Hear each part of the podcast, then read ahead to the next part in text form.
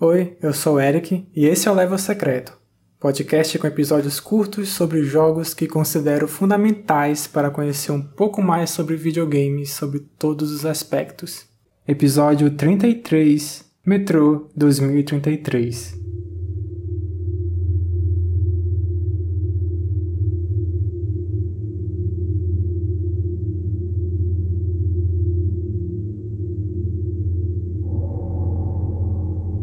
Metro 2033 foi lançado em março de 2010 e é um jogo de tiro em primeira pessoa do estúdio ucraniano Foray Games, que foi fundado por ex-membros do time que iria terminar o Stalker Shadow of Chernobyl de 2007 e se desvencilharam antes do lançamento por questões trabalhistas. A série Metro é baseada nos livros do escritor russo Dmitry Glukhovsky. O primeiro jogo, que é o 2033, é uma adaptação mais direta da obra original, enquanto o Last Light e o Exodus saem um pouco dos trilhos, mantendo claro a identidade dos livros. Nesse mundo fictício, a trama se passa nas ruínas de Moscou, 20 anos após uma guerra nuclear que ocorreu em 2013. Os sobreviventes passaram a viver nos túneis de metrô, pois a superfície está contaminada com a radiação.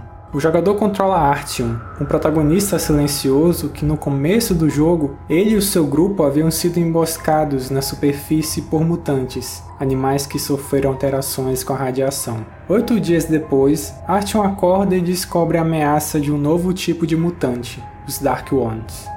Durante a campanha, o jogador desvenda os segredos dessa nova ameaça, além de lidar com os outros mutantes e facções como grupos nazistas e comunistas, incluindo atividades paranormais no metrô escuro.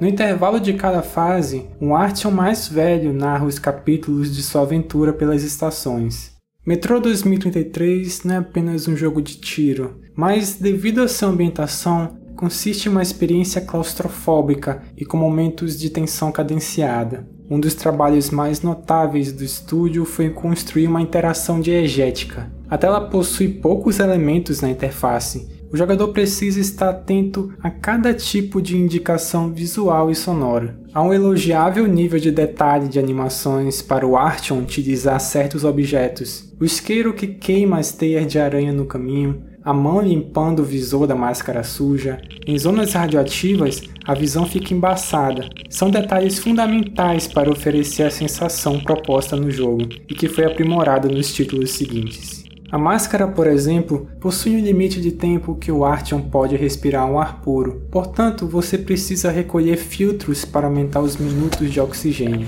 O personagem tem um relógio de pulso que calcula esse tempo e faz um barulho indicando quando está para esgotar que sem cuidado nenhum você pode acabar morrendo asfixiado.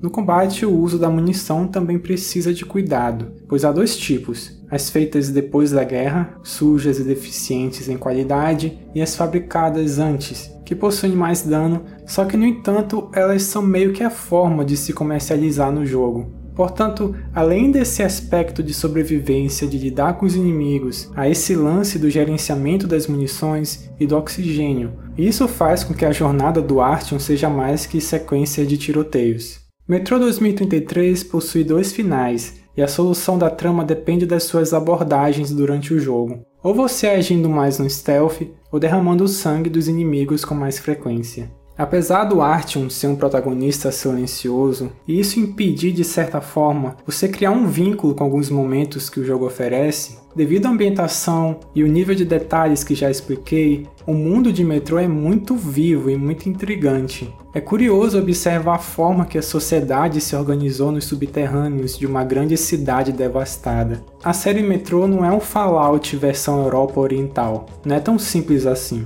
Há toda uma mentalidade de jogo percebida na forma que você interage com o mundo enquanto jogador. É o mesmo raciocínio da experiência refrescante quando entramos em contato com uma obra concebida pela mente de uma cultura que não estamos tão familiarizados, apesar de ter algumas características parecidas. Algo semelhante com o que acontece no The Witcher e Pathologic 2, jogos que eu já falei aqui no Level Secreto.